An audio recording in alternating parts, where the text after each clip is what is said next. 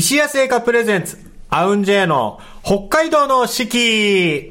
皆様こんにちは。和楽器ユニットアウンジェイクラシックオーケストラの尺八担当石垣聖山です。アウンジェイの北海道の四季。この番組では和楽器奏者である我々が二十四節気七十二項をもとに日本古来からの季節の捉え方を皆様と共に学んでいく番組です。本日のアシスタントはこの方。桜 J サウンズ、しのべ担当の玉木ひかりです。よろしくお願いします。はい、お願いします。お願いしいかりちゃん、どうですか？もう春、春ですよ、もう。春来ましたね。たねもう暖かい季節になって本当にはい嬉しいですね。あ、もう春だって 朝から感じるという。なんだろうね、やっぱ、あったかいのって嬉しく感じるよね、やっぱね。嬉しいですね僕はあの、基本的にあの、冬が、冬冬っていうかね、寒いのが苦手で、はい。お布団から出られないためなんですけど、わかります。この時期になってくるとね、なんか日が朝窓から差してきたら、はいあ、起きようかなって気になれるもんね。そうですね生活リズムが整ってくる感じがしますね。でも、春眠暁を覚えずとも言ったりもしますからね。心地よすぎて。そうですね。はい、ということで、今週、えーこの二人でお届けをしていきたいと思います。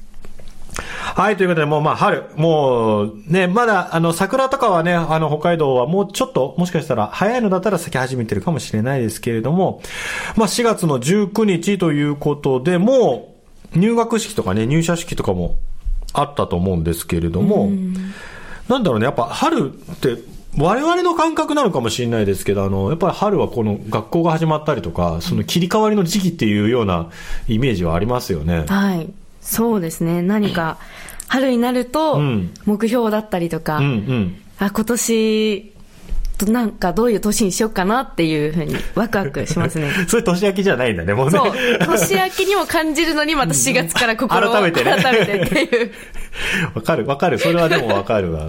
あの、年越しの時期って、僕、いうちの家かも、だからなのかもしれないんですけど、あの、お家によっては多分大掃除とか、すごく、きっちり、はい早めに終わらせて、ん大晦日とかはのんびり過ごすみたいな感じだと思うんですけど、僕、あれなんですよね、大晦日までだいたいギリギリまで掃除をね、し続けてる感じなんですよ、もう。だから、紅白歌合戦を見ながら床のワックスをこう落としたり塗ったりとかしたりとか ええするぐらいの。そうなんですね。でもギリギリまで。うん。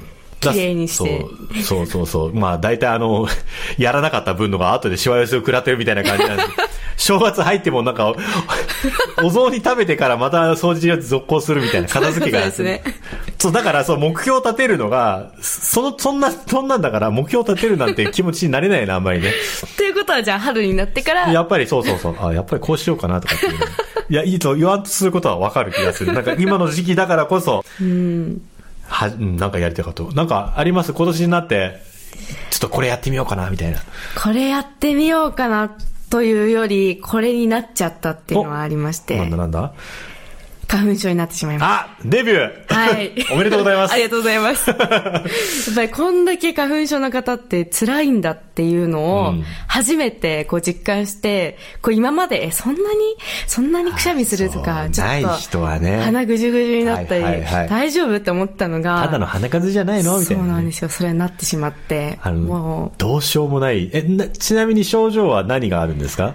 鼻水とくしゃみですね。ああ、まだ鼻だけ。はい。目がね、来るともう本当地獄ですよ。だから目と喉がやばいとかっていうのすごい聞きますね。僕、喉は割とまだ大丈夫ですけど、はいはいもう目がね、え本当はだ書き書きたくないけど、もう、なるべく触らないように触らないようにと思って、多分眠くってちょっと目こすったりとかってなった時に、もう止まらなくなっちゃう。かゆいの気づいちゃったみたいな。そう。でも触ってはならないみたいな。それはちょっと怖いですね。でも触りすぎてな、多分中がちょっと腫れると、その異物感でまた一層こういかゆくなやー、もう花粉症とこれからお付き合いすることになるんる。いで。やーあのね、僕ももう花粉症は付き合い長いんですけど、うんうん。海外行くとね、止まるんですよね。あ、やっぱ違うんですか？全然違う。あの、そう、ヨーロッパの方に行ってる飛行機の中ではまだ目のかゆさ、鼻水とかつの辛さ続いてるけど、ついて、外出ても、もうマスクも何にもいらない。じゃあもう花粉症で本当に辛い方は、もう国外逃亡です。杉 の、杉のなさそうなところ。てか、ね、日本以外でなったことない、そう、あんまないから、かね。そっか。ほぼ大丈夫だと思う。へえ。じゃあそれは、ひどい方は海外行ってみてください。千秋さんは春になると何か、これやりたいなとか、今年ありますか？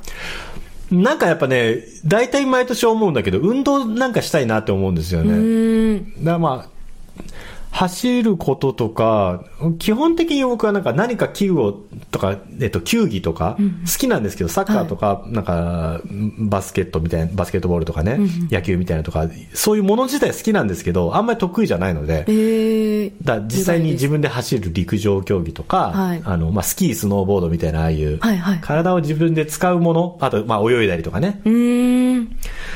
は、なんか、やろうかなーってなりますけどね。新しいのか、新しいのってなんだろうなボルダリングとか前からやってみたいんですよね。あー、ボルダリング、過去2、3回くらいやったんですけど、筋肉痛がやっぱすごくてあ。でもやっぱ登り切ると、あ、なんか達成感があってすごい気持ちいいなってあの。ほら、オリンピックでちょっと注目されたじゃないですか、あの、はいはいね、登るのが。はいいや、あんな、いや、人間、人として無理でしょ、あの動きみたいなさ。あれはすごいですよね。そう。あそこまでじゃなくても、なんかあの、ま、ま、まっすぐなというか、はいはいはい。ちょっと頑張ってこう、道探しながら登るみたいなのは、なんかゲーム的な感覚でやってみたいなっていうのは。はいあれでも指先多分すごい負担かかるでしょ？結構もう次の日、なんかプルプルプルするというか、鉛筆とか持つのもちょっとプルプルするような感じでしたちょっと私は、鉛筆持つのプルプルするぐらいだったら演奏にももろに支障がありそうだけど大丈夫。えっとありましたね でもまあ、それでさ、鍛えていけたら、演奏にもプラスになりそうじゃない？そうですね。なんか、力強く力強く。あれ、忍笛ってさ、あの、指穴押さえるのって指先じゃないでしょ？そうですね。左手は指先、うんあ先というか腹のところで、うんはいはいはいで、右手はここの節の部分ですかここの関節。第一関節と第二関節の間。はい。これさ、知らない人結構いるんじゃないのかな、そあ、そうかもしれないですね。やっぱ皆さん指先でうんうんうん押さえる方が多いんですけど、右手だけは結構伸ばして、うんうんうん。こっちは丸くみたいな。それはやっぱそっちの方が合理的なのかな？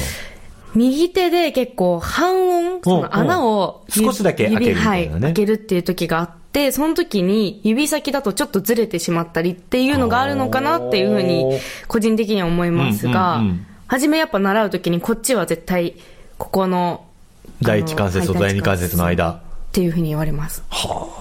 そうそう。多分ね、そう知らない人多いんじゃないかなと思うんですよね。尺八なんかもう完全に指先なんですけど、はい。リコーダー的な感覚ですか？まあまあそうですよね。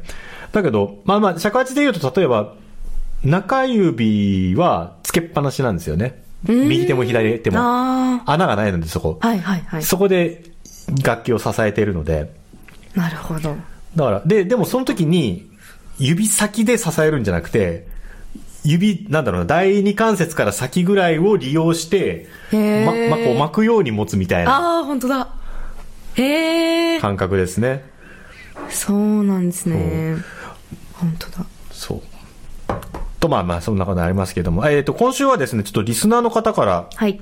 質問をおいただいてまして、はい尺八忍笛につきまして。えー、もし、初心者で尺八か忍笛を習いたいとき、はじめは何から始めるのでしょうか？の初心者なら、これを使うといいよとかありますか？まあ、例えば、なんですかね、一般の家庭だと音がなかなか出せないので、うんうん。えーカラオケボックスで練習したり、車の中で練習したりとか。ああ、そうですね。これでもカラオケボックスとか車の中っていうのは聞きますね。はい。ね。そこで練習しているっていうのはね。はい。まあ、おこと三味線は車、車内はなかなか難しいと思いますけど、尺八忍笛はいけそうですよね。そうですね。カラオケボックスで練習したこととかあります？私、すごい、あの、切羽詰まった時に、うんもう外出時で、はいはいはいで、あの、一つ目のお仕事から二つ目のお仕事行くのに、その合間。の1時間で。ちょっと不安だから練習したいとか、その2個目のお仕事が、前日の夜いきなり、あの、来れますか？っていうので 決まったのはいではい、もう夜だし、うん。お家で練習できないと思って、なるほど。うん。で、次の日もちょっと朝かっあの、朝早かったので、うんうん。という時にカラオケボックス初めて行ってみたんですけど、でもやっぱり、周りはもうガヤガヤしてるじゃないですか。だからすごい安心して、あ、音は出せる、ね。はい、ピーヒャラピーヒャラやってました。あの、部屋の中の音全部ちゃんと消せました？気づきました。どうやって消す？なんかカラオケボックスさ、音を消すっていう発想普段はないわけじゃないそうですね。もう無音にしなきゃいけない。あの、テレビとかでさ、あの、曲予約入れてなくてもずっと最近喋り続けてるじゃない。わかります。あれをどうやって止めるんだこれみたいな。そうですね。ちょっとそこに手こずりながら。うんうんうん。ここ一回だけありますね。なんか、えー。地方行った時に、なんかね、時間がボコって空いて、そう、ホテルとか、ホテルもまだチェックインできる前で、会場にも入れないで、どっかでいなきゃいけないって言って、カラオケボックスで入って、ちょっと練習とか吹いたような気するな。うん。えーなるほど。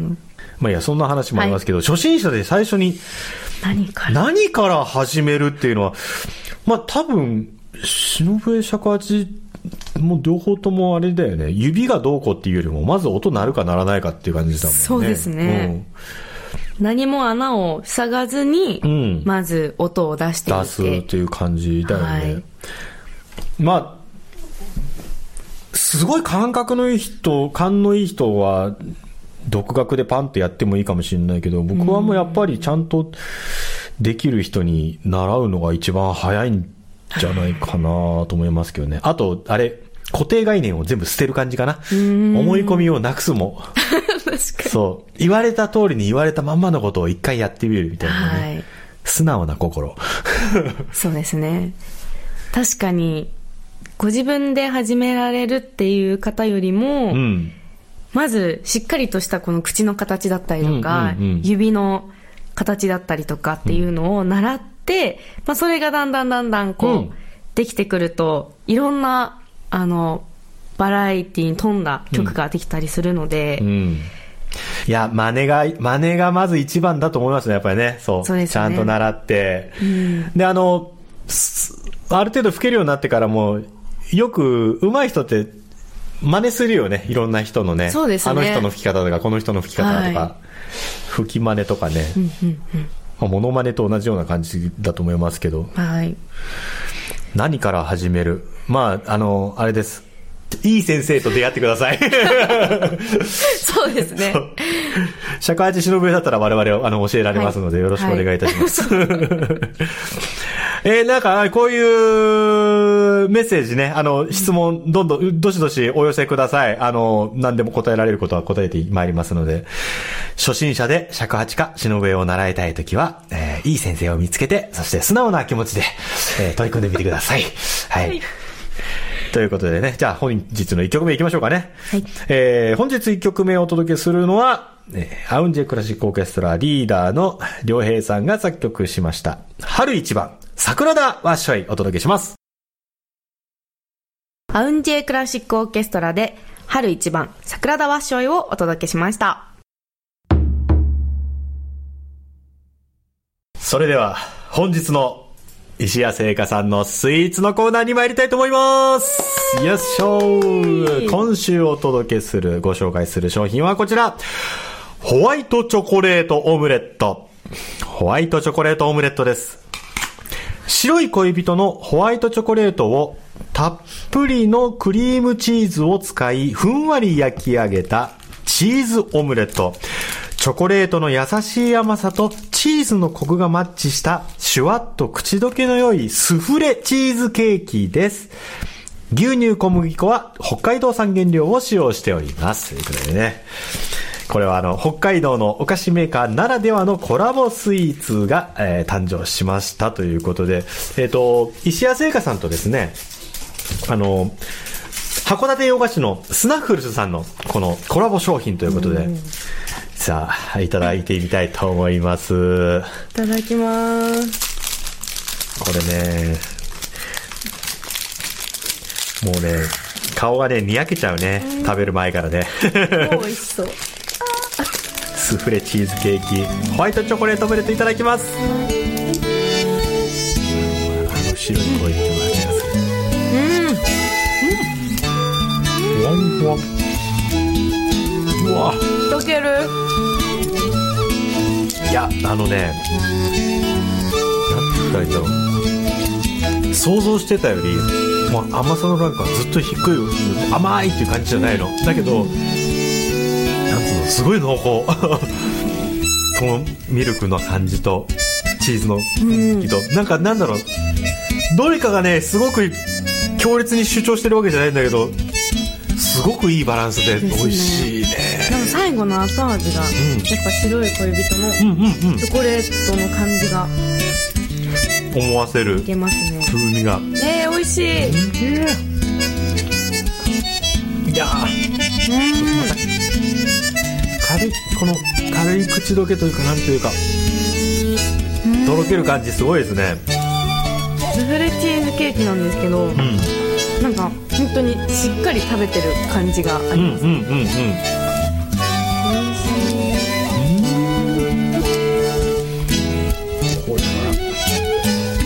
は、もう、いっちゃうな、いくらでもまた。うん。なくなっちゃう。あー、なくなっちゃった。美味しい。うん。美味しかったです。ホワイトチョコレートオムレット。こちらの商品は、札幌市内直営店、ピカデリー西四本店、道内の特約店、そして石屋オンラインショップ、この通販で取り扱いをしております。日本全国どちらからでもお買い求めいただけます。ホワイトチョコレートオムレット。ぜひ皆様もご賞味ください。めちゃくちゃ美味しい。美味しかった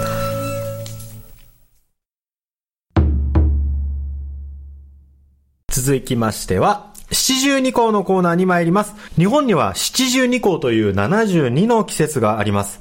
季節ごとの鳥や虫、植物、天候などの様子が72の時効の名前になっており、約5日ごとの自然の変化を知ることで、きめ細やかな季節の移り変わりを感じることができます。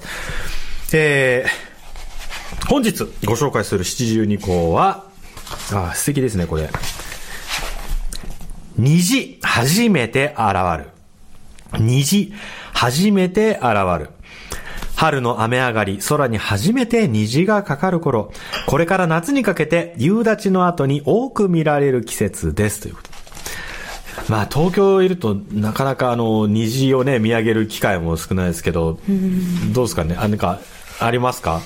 最近虹見てないですねってなっちゃうよね、やっぱね。はい確かにこのね、コロナの時期で、あの、たまたま、まあ、家にいる機会が多かったっていうのもあるんだけど、なんはか、二重にかかる虹、多分去年の今頃の時期だったと思うんだけど、二重,、へー二重の虹がちょうど家の窓から見えて、えすごいやっぱなんか気分いいよね、ああいうのー、見えると、ね。いいですよね、うん。なんかいいこと起こりそうだなって感じちゃいますよね。な今でこそさ、やっぱりあの、なんだろう、ツイッターとか、まあ、フェイスブック、インスタグラムとかで、その、見たものをさ、共有できるじゃない、みんなで。はい。